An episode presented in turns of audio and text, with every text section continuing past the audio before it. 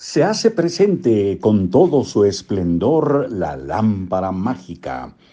Es el título de un libro escrito por Keith Ellis con un subtítulo que dice Una estrategia para alcanzar tus objetivos. Esto es editorial Empresa Activa.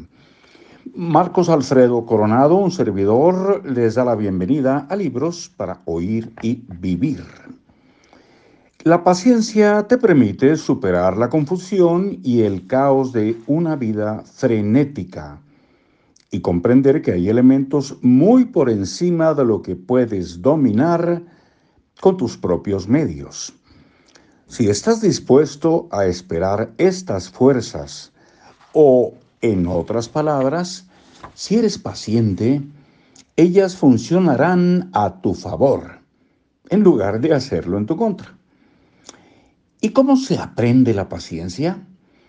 De la misma manera que has aprendido todas las otras competencias que posees, es decir, a través de la práctica.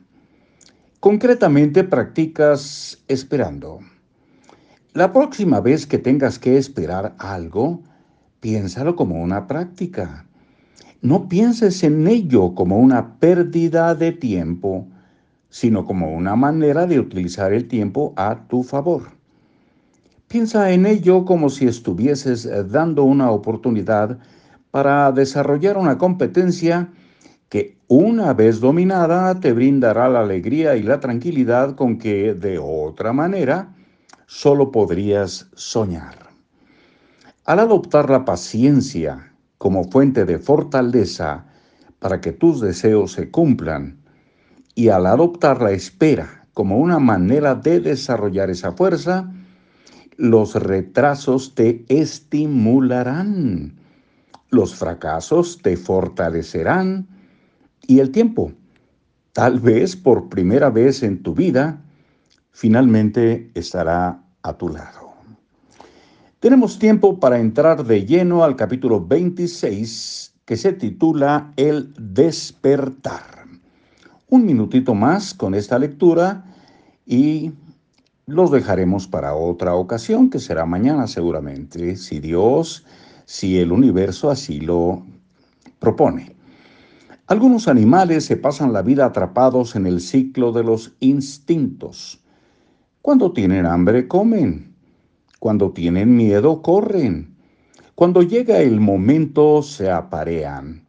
Cuando están irritados, atacan. Viven de la manera como sus genes y su entorno los ha programado, porque no tienen alternativa.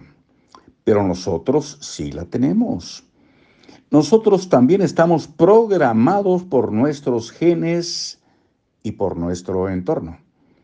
Pero podemos trascender a nuestra programación.